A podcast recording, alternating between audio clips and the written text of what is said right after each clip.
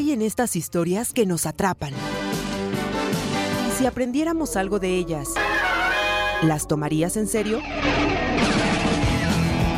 La psicología detrás de las series y películas. Con Juanjo Núñez, Juanjo Núñez y Daniel Galván. Daniel Galván. Así que prepárate porque esto va en serie. Va en serie.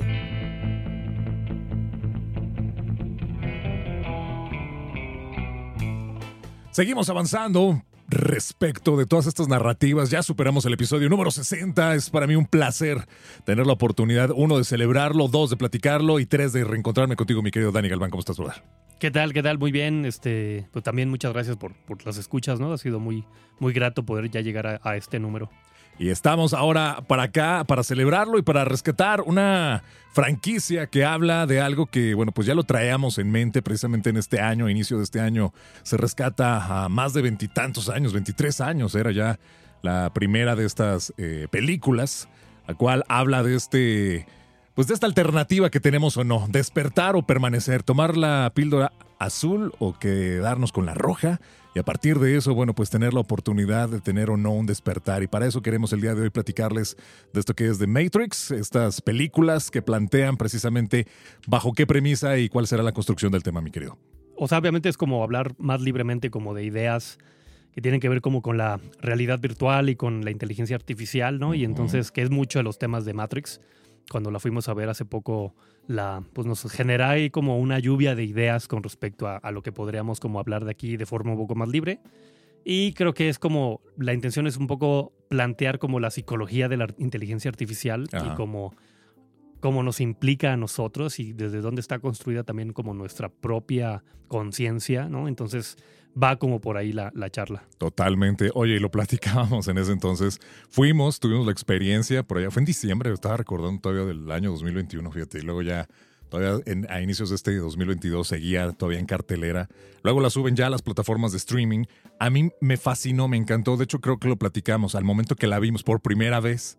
Luego ya verla la segunda, porque yo la vi dos veces, y ya como que me bajó ya un poquito ahí como que el, el, la euforia. Luego la vi por tercera y dije, no, ya, ya, ya, ya, con esta me quedo, ya la, tercera, ya eventualmente dije, le voy a perder más amor entre más la vea. Entonces, como que me fue gustando cada vez menos, pero definitivamente la que sí rompe y mucho en género precisamente, y ahorita lo, eh, lo compartía contigo, en el año 1999 los hermanos Wachowski eh, hacen una disrupción total, absoluta y completa en lo cinematográfico, en la narrativa, en lo que hasta ese entonces estaba haciendo a través del cine y la ciencia ficción ya no volvió a ser lo mismo y creo que esta película generacionalmente, yo te lo decía desde ahí porque para mí generacionalmente me marca, creo que también marca parte a muchos de nosotros. Sí, o sea, decíamos también como hace rato, como estos temas han estado mucho en el imaginario humano desde hace mucho tiempo, uh -huh. ¿no? Es, es cierto de que pues desde la ciencia ficción, ¿no? Isaac Asimov o, o lo que se llama ciber, el cyberpunk, este, habían planteado como estos temas que, que, que habla Matrix, ¿no? La primera, estamos hablando de, uh -huh. de, cuando salió en el 99. Estoy de acuerdo contigo en que lo, lo logró elevar a un nivel este, comercial y, y, que a todo mundo le llegara, ¿no? Y tocó, aparte, creo que un, un, o sea, creo que salió justo en el momento indicado porque era también cuando, digamos, como, como tecnología estábamos evolucionando hacia uh -huh. el Internet, hacia que la computadora fuera más presente en nuestra realidad. Entonces creo que por eso pega mucho como en nuestra interacción de, de la vida diaria, ¿no? Oye, y entonces platicar de cuál ha sido, cómo ha convergido precisamente ¿no? la interacción con los fierros, con la tecnología, el mundo virtual, eh, el que lleguemos y escalemos esto que hemos denominado como inteligencia artificial. Si bien ya existían como este tipo de acercamientos en el que era peligroso, ¿no? Desde las, eh, bien como indicas, ¿no? Las leyes de Isaac Asimov en sus eh, narrativas. Después lo vemos eventualmente ya en películas ya materializadas como esta de Odisea en el espacio, en el que, bueno, pues una máquina cobra vida y se les vuelca, ¿no? Contra los tripulantes y los extermina. Y así vamos eh, alcanzando 70s, 80s. Eh, James Cameron trae estas de Terminator y empieza a generar, ¿no? ¿Cuál es el mundo post-apocalíptico? Precisamente por la peligrosidad de todo esto. ¿Cómo entender entonces esos conceptos, hermano? ¿Cómo hablar de esa simbiosis? ¿Cómo hemos, eh, nos hemos acostumbrado a lo tecnológico y hacia dónde apunta precisamente, ¿no? Esta convergencia, esta convivencia e incluso ya hasta esta adaptación, porque hay otros que vienen de esta parte de lo... Eh, eh, ¿Cómo son estos? Los, lo biónico, ¿no? O sea, que ya también ah, parte de la que es una máquina sea parte también de tu mismo cuerpo obviamente lo que vamos a, platicar mucho es como muy libre, ¿no? No entiendan que estamos como sustentados, como metados en, teorías de conspiración o cosas. La verdad es que es una charla como muy de, de, lluvia de ideas, ¿no? Como que la primera idea que a mí me viene cuando hablamos de estos temas es que te decía yo que el que como, como humanos hemos tenido como esta fantasía desde hace mucho tiempo, ¿no? La fantasía que hemos visto como desde, desde que surgió eh, estos temas del golem, ¿no? Que era, con arcilla. Sí, que con arcilla formabas y con, como con un soplo mágico se, eh, animaba. Y luego los, los este, autómatas, y luego ya los androides, y luego como que fue evolucionando la, la idea, pero la idea es más o menos la misma, que es el humano construye una tecnología que cobra vida, ¿no? como Frankenstein, etc. este, yo, yo me atrevería a decir que yo creo que hay como dos lecturas de esa, de, esa expresión eh, de la ciencia ficción, ¿no? Hay una muy, muy tradicional que es eh, como que el humano tiene este complejo de Dios, ¿no? Como que tiene el anhelo de poder emular a Dios, ¿no? En cuanto a que él crea algo, porque el humano es eh, ha logrado crear muchas cosas, ¿no? O sea, crea muchas cosas eh, de tecnología, eh, de inventos, etcétera, pero nunca ha podido lograr como eso que somos nosotros mismos, que en palabras llanas sería tener la conciencia propia, ¿no? Una, una autoconciencia. Que al día de hoy es uno de los grandes misterios de la neurociencia, ¿no? O sea, sabemos cómo funciona el cerebro, sabemos qué, digamos, partes tiene, sabemos las partes para qué funcionan, el lenguaje, lo motriz, lo visual, etc. Pero todavía es muy difícil o casi no posible de explicar por qué se genera una autoconciencia. es decir, mi cerebro y el tuyo son prácticamente iguales, habrá diferencias, pero en general son iguales. Y sin embargo, tú tienes la experiencia de ser Juan y yo tengo la experiencia de ser Daniel. Y eso es no, no, no lo hemos podido replicar. En, el hardware, ¿no? Y a lo mejor en software por ahí como que vamos creándole. Correcto. y, ese es como un anhelo del ser humano, como el, ser Dios en ese sentido. Pero yo me atrevería a decir que también creo que el otro nivel en el cual fantaseamos tanto esto es como si hubiera una parte de nosotros que sabemos en que no es que deseáramos que nuestros robots creen autoconciencia, sino que en el fondo sabemos que nosotros estamos constituidos igual que ese robot. Es decir, que en el fondo todos somos como un robot como de closet, ¿no? Cuando digo robot, Mm, no, no, refiero, no me refiero a la parte tecnológica, sino me refiero a la parte de ser una inteligencia que cobró vida por sí solo, ¿no? Entonces, pienso que esa como, como si hubiera una necesidad, una, una pulsión de, de robot que está en nosotros, que insiste por, por eh, trascender. ¿Por qué lo digo? O sea, mi, obviamente esto es una cosa como más, como decía hace ratito, ¿no? Como de, de, una, una mafufada, decimos en México, ¿no? Como una, construcción propia, ¿no? Como al aire. Pero mi, mi, fundamento es de que el humano fantasea demasiado con esa idea. hay que preguntarnos por qué fantaseamos tanto con esa idea. Me refiero con la idea de de construir un mundo tecnológico, de, lograr que, un, eh, que la conciencia, por ejemplo, sea trasladada a una, a una, a una nube, este, el tener componentes eh, tecnológicos biónicos. Eh, o sea, eso ha estado en nuestro imaginario durante décadas. Y por eso yo me atrevo a decir, es como si hubiera una parte de nuestra mente que dijera, yo sé que en el fondo soy un robot y estoy intentando buscar superar mi escalón orgánico para llegar a lo que siempre he deseado ser.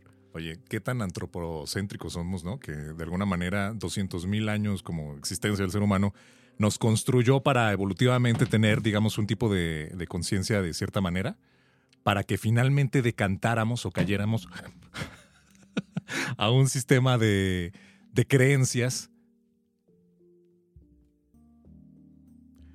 Oye, y además qué pensamiento tan, eh, de alguna manera, antropocéntrico en la manera en la que, y tú me decías ahorita antes de iniciar la charla, ¿no? Que estamos como en un momento coyuntural como raza, como especie, ¿no?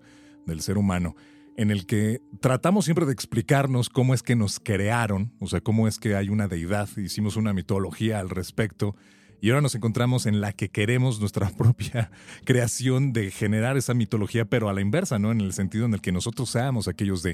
E, e, esto ha pasado, y te decía, ¿no? En un corto tiempo en el que tecnológicamente se nos permite estar hablando ya no solamente de una, una construcción en narrativas literarias, en ficción, sino que lo podamos llevar y trasladar a la realidad. Esto que decía sobre las... Eh, esto de llevar la conciencia a planos de, de que tengamos en un ordenador, esos ya son proyectos de alguna manera y por ahí se habla, ¿no? De que sí, o sea, es ya que existe, literalmente todo esto se puede expresar lo que hay en nuestra cabeza en ceros y unos y a partir de eso sí poder generar una conciencia. En, estas narraciones que tenemos, hermano, y en esta necesidad, ¿por qué nos queremos o por qué nos quisiéramos ver sumergidos en algo simulado? Es decir, ya no tener la experiencia de lo táctil en este hardware que ahora tenemos, sino que pudiéramos, hacia dónde pudiéramos estar como volteando a ver para brincar a esos universos en los que ahora ya se habla también del famoso metaverso, ¿no? De esto. la Matrix es como como revolucionar en ese punto, porque bueno, como que decíamos hace rato, ¿no? La, la, posiciona mucho en el imaginario colectivo, ¿no? Y la película plantea, la, uno, sobre todo la primera trilogía, es como, como el, el ser humano, lo literal pues ya se lo sabe, ¿no? Y esta guerra con las máquinas, las máquinas nos gobiernan, ¿no? Y, pero lo que quiero llegar es de que la, película como que plantea como si hubiera sido una clase de esclavitud, ¿no? Y es ahí como un tema importante porque yo te decía, hay que preguntarnos más bien por qué los humanos fantaseamos tanto con tener una realidad virtual, ¿no? Eh, como que algo que me hubiera gustado a mí ver en las películas de Matrix, sobre todo en esta última, era que pudieran dar como el brinco, como ese este, escalón, a que, digamos, como que nos diéramos cuenta que no estábamos siendo esclavizados, sino que de manera voluntaria nos metíamos en una realidad virtual, ¿no? Y eso es algo distinto, porque es como si eh, necesitáramos un, un, espacio virtual para podernos como eh, decantar como, como seres humanos, ¿no? Como me refiero a decantar como tener un espacio en donde podemos de, desarrollar nuestros sueños, desarrollar nuestros anhelos, desarrollar nuestros deseos. Eh, y algo que, que yo te decía también es, algo que me hubiera gustado a mí ver, es como llegar al punto en donde lo que construyó la Matrix. Porque bueno, todos sabemos cómo, en cómo se resuelve la, tercera, ¿no? me, refiero a que eh, hay como una... Hay, hay una dualidad, ¿no? Hay el mundo virtual y hay la realidad, ¿no? La realidad real. Y entonces esa realidad real es donde estamos ya libres y entonces eh, hay este planteamiento de libertad. Entre comillas, libre. Luego hay estos cuestionamientos, ¿no? Porque dependen todavía de máquinas ahí para subsistir. Eh, pero algo que me hubiera gustado ver en esta cuarta es como ojo, ese, ojo atrevimiento. Sí. vamos a parar ahí. Ojo ahí a, las Wachowski ahora, a las hermanas Wachowski. Porque ah. esto que está por decir Dani podría ser algo que eventualmente en episodios, en secuelas, sería fantástico. Eh, eh, porque me, lo contaste, me lo compartiste, me encantó, hermano. A ver, ahora sí ya, a todos, disfrutemos, por favor, de cuál sería esa fantástica idea para poder decantar algo así. Que es, obviamente, la idea viene mucho del fanfiction que yo he leído, ¿no? Que es que este mundo real al que despiertan fuera también otra capa de la Matrix. Mm. Es, esa parte ya está muy... Eh, de hecho, desde que salió la, la, segunda, en que, en que Neo puede también detener las máquinas, decían, de seguro esta también es una capa de la Matrix, ¿no? Como las cebollas, sí. cómo, funciona la ciberseguridad. Entonces, es, eso no, no es mi idea final, sino eh, eh, eso hubiera estado muy bien, como ver que era otro nivel de, de la Matrix porque además rompe con esta lectura muy simplista de que es una dicotomía entre buenos y malos, entre la realidad y la ficción, ¿no? Sino es un planteamiento más de, bueno, entonces, ¿qué es real? Pero algo que hubiera estado para mí muy interesante fuera que pasa la película, eh, lo, que tenga que ocurrir, pero al final este Keanu Reeves logra como en la última capa, en la última a una última capa, que no sabemos si ya es la real real, pero supongamos que es la real, y se da cuenta de algo que creo que a los humanos nos cuesta mucho aceptar, que sería que en verdad las máquinas no estuvieron en guerra con los humanos, sino que las máquinas lograron lo que el humano no logró, que era estar en completa armonía con la naturaleza. Y que entonces en esa completa armonía con la naturaleza operaban sus funciones, la naturaleza se restituía, ¿no? Los animales y las plantas podían existir sin contaminación, sin nada de deforestación, nada de eso. ¿Qué capitalismo, ni qué socialismo, ni qué... encontraron las eh, máquinas. Lograron las máquinas evolucionar al punto en el que no hay ni pensamiento religioso, ni pensamiento ideológico, ni pensamiento individualista, ni de países, ni de identidades, eh, y lograron eficientarse lo suficiente para que tampoco haya guerras por recursos, etcétera y que nosotros, al haber sido sus creadores, el único motivo por el cual nos conservaron era por compasión. Es decir, que las máquinas desarrollan suficiente conciencia y emociones como para poder sentir compasión por nosotros y el motivo por el cual nos insertaron en la Matrix fue pues por ese, ¿no? Porque no, no querían que nos extinguiéramos como tampoco desean que se extinga ninguna otra especie natural. Y el, motivo por el cual la Matrix es tan conflictiva, me refiero a la realidad ya virtual, es porque habían intentado primero hacer como realidades virtuales paradisiacas, ¿no? Como el cielo, en todos están en paz, todos están. Pero de esa despertaban todos, porque era como para el humano es imposible concebir un mundo en armonía. Es decir, la mente humana y la sociedad humana está constituida desde el conflicto y siempre está pensando en el conflicto. ¿no? Por eso nunca logró esa armonía que, que sí lograron las máquinas y en la realidad virtual se despertaban del mundo paradisiaco. Entonces las máquinas tuvieron que, con todo su pesar, crear un mundo conflictivo para que el humano se sintiera como en casa. Y cuando se llegaba a despertar alguno, tenían que meter otra capa de conflicto, que es esta como de contra las máquinas y todas las tres películas, solo para que se conservaran aún, ¿no? Entonces, ¿Por qué lo planteo como algo que me hubiera gustado ver? Una, porque invita a que la realidad tecnológica puede ser una muy distinta a esta apocalíptica que nos planteamos. Es decir, que podríamos generar la tecnología que quizá en algún momento ya no dependa de nosotros y pueda funcionar por sí sola. Creo que eso es un golpe al ego para la especie humana porque desearíamos nosotros ser como, como que las máquinas estén a nuestro servicio más de quizá aceptar que nosotros somos como un escalón en la especie evolutiva para llegar como a este Homo roboticus, ¿no? O a este Homo tecnológicus. Y que nosotros como especie orgánica, es como lo que decía hace rato, es como si el robot que vive en nosotros lograra lo que siempre buscó, que era deshacerse de su materialidad orgánica. Y en ese deshacerse de su materia orgánica puede llegar a ser una robot eficiente en armonía con toda la naturaleza, sin todo lo que estorba al ser humano, ¿no? Que es lo que ya dijimos que ocasiona conflicto.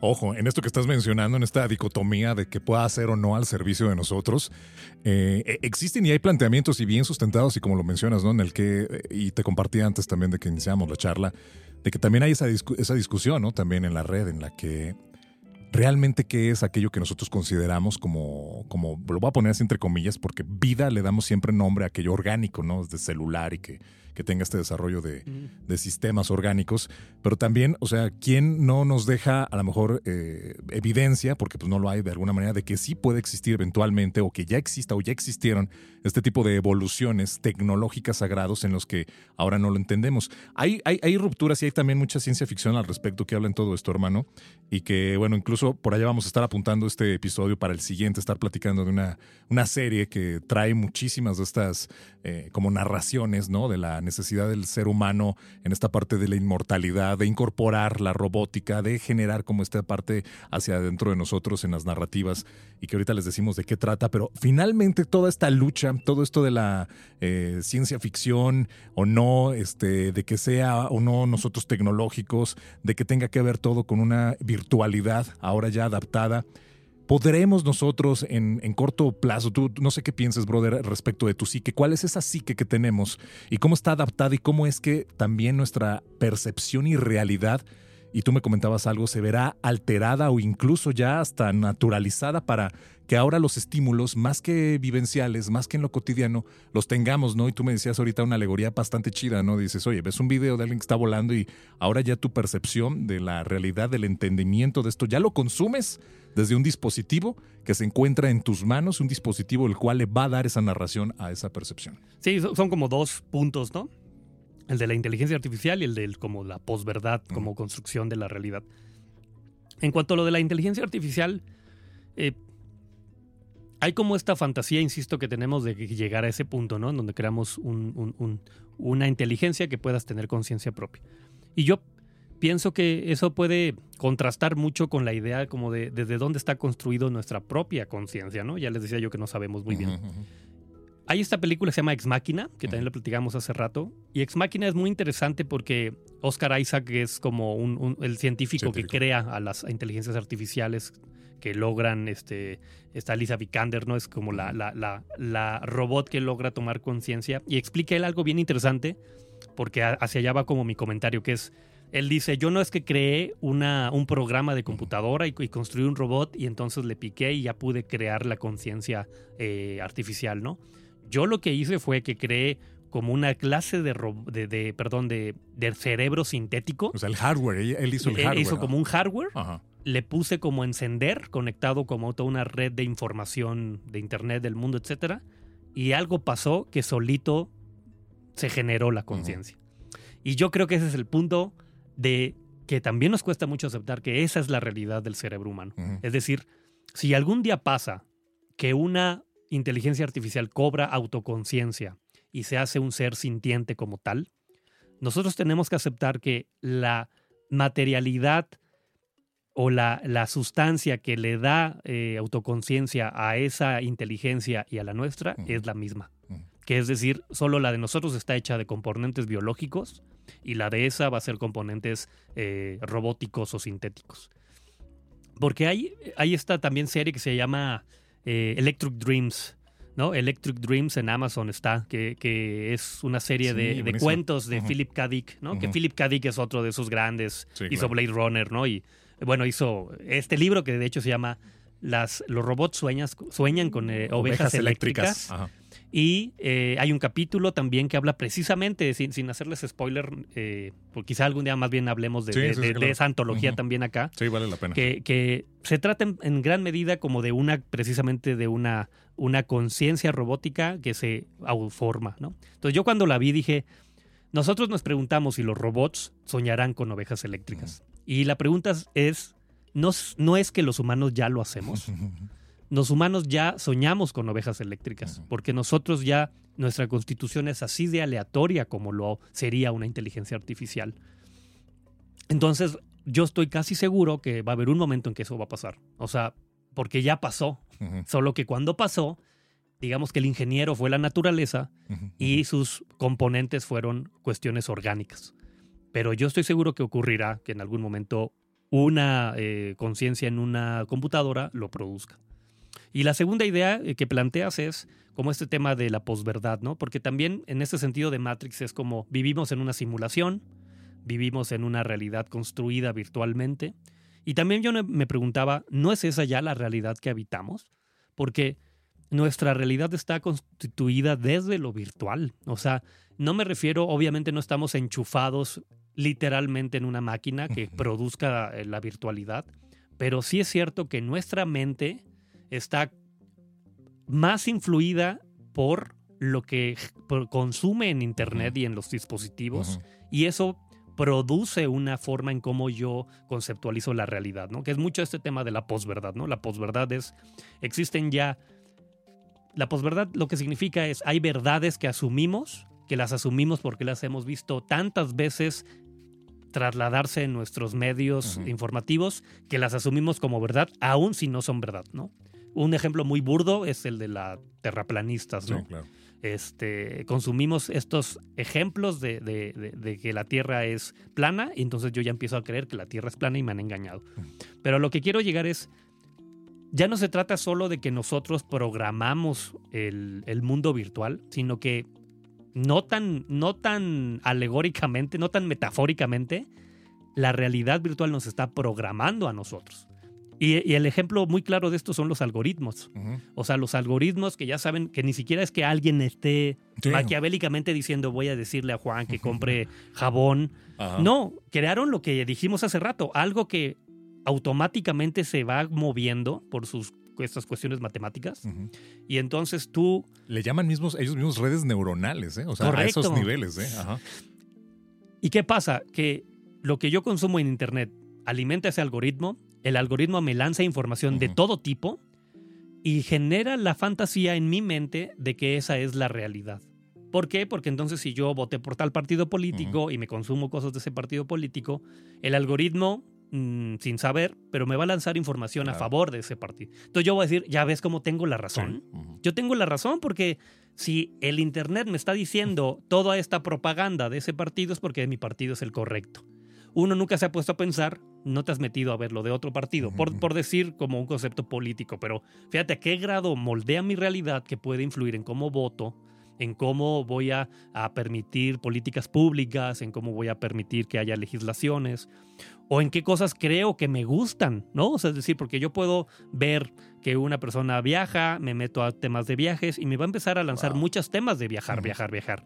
Y eso va a decir, yo necesito viajar. Entonces, lo que, al punto al que quiero llegar es, es como si el algoritmo nos programara desde dónde desear. Y como el deseo nos constituye como sujetos, creo yo que ese deseo es mío. Wow. No que fue programado desde esta aleatoriedad que es el Internet. cómo y por qué creo lo que creo, ¿no? En algún momento lo estábamos platicando. Oye, brother, ya nos estamos excediendo en tiempo, yo lo sé, pero vale Sí. la pena, creo, que podamos también hablar de esto. Em, si tuviéramos ahorita la oportunidad de traer a alguien del siglo XVII, antes de todas estas eh, tecnologías, medios, ya empezaban medios impresos de alguna manera, obviamente la televisión, radio, el siglo pasado, pero si hiciéramos así un contraste, gente de hace 300, 200 años, brother, con la hora el cerebro que tenemos nosotros, con todos estos estímulos, en, en- en una sola tarde podemos estar consumiendo lo que una persona en toda su vida, ¿no? En ese entonces podía haber Sí. consumido de información. Y nosotros en una sola tarde lo tenemos en la palma de nuestras manos, en estos telefonitos, en estas supercomputadoras, que no son teléfonos, son supercomputadoras que cada uno ya está cargando. En ese consumo, en esa construcción, ante esto que estamos hablando de la realidad virtual, de la estimulación, las inteligencias artificiales, todas estas tecnologías, ¿qué podríamos encontrar respecto de la psique de estas personas ahora en estas generaciones y la construcción, por ende, de nuestro mundo, de la realidad? Digo, es una pregunta, una respuesta larguísima. Ajá. Lo único que te podría responder es que sí serían dos mentes completamente diferentes, ¿no? O sea, es igual a que si una persona del siglo XX viaja, eh, se encuentra con una medieval, es una cosa completamente diferente en cuanto a la percepción de la realidad y del mundo. O sea, sería un choque en cuanto a lo que implica ser humano, en lo que implica las leyes de la, de la sociedad. Es, un, es una forma totalmente distinta en cómo se han construido esas mentes. Mi querido Dani, como siempre, qué gusto, qué placer tener la oportunidad de estar al día de hoy por acá. Oye, tenemos pendientes, entonces, si te parece platicar de una serie que entonces postulábamos Ah, sí, que esto nos va a dar para estar eh, generando, digamos, un poquito más de reflexión al respecto. Oye, y si al día de hoy, es una pregunta que yo te tengo, Ajá. si al día de hoy, en la realidad en la que estamos, te dieran la pastilla azul o la roja, ¿Con cuál? ¿cuál escogerías? Híjole, no sé, no sé, no sé. Eh, yo, soy ¿Cuál muy yo soy muy partidario. Nada más para saber cuál es cuál. La azul es la que te mantiene todavía en, En la, fantasía, en la Matrix, y la roja es la que te despierta, ¿no? Entonces, ¿Cuál? híjole, no, no sé. Creo que ahorita por tantas cuestiones, yo, yo, me- yo sí me iba por la azul, ¿eh? Yo sí, sí me quedaba Por volando. supuesto. Me quedaba volando, sí, sí, sí. Yo también. ¿Por no, qué? es que es parte- Porque no hay diferencia entre un mundo y otro. Ajá, sí, sí, sí. Las Y- dos son mundos virtuales, solo que uno creemos que es la despertar de la Claro. fantasía, las dos son fantasías. Oye, en la siguiente, ¿qué te parece si nos vamos entonces con una de las eh, series más populares, hechas, producidas, dirigidas incluso por una serie de personajes que han estado involucrados en muchas, muchas historias, que tanto en animación como en live action, eh, como en muchas cosas podamos ver, hicieron una cosa chula de bonita. Love, Death and Robots se parece, Va. y es eh, tres temporaditas. Ustedes, incluso ahí en casa, nos pueden acompañar en un fin de semana, te las puedes estar así echando perfectamente y Va. nos da mucho de qué hablar. Muy bien. Dani, ¿dónde podemos saber más de ti, brother? Ah, claro, estoy en Facebook, se llama SIG Daniel Galván, mi página de Facebook, y en el correo dangalvanx.hotmail.com. Yeah, entonces hasta la próxima, brother. Bye.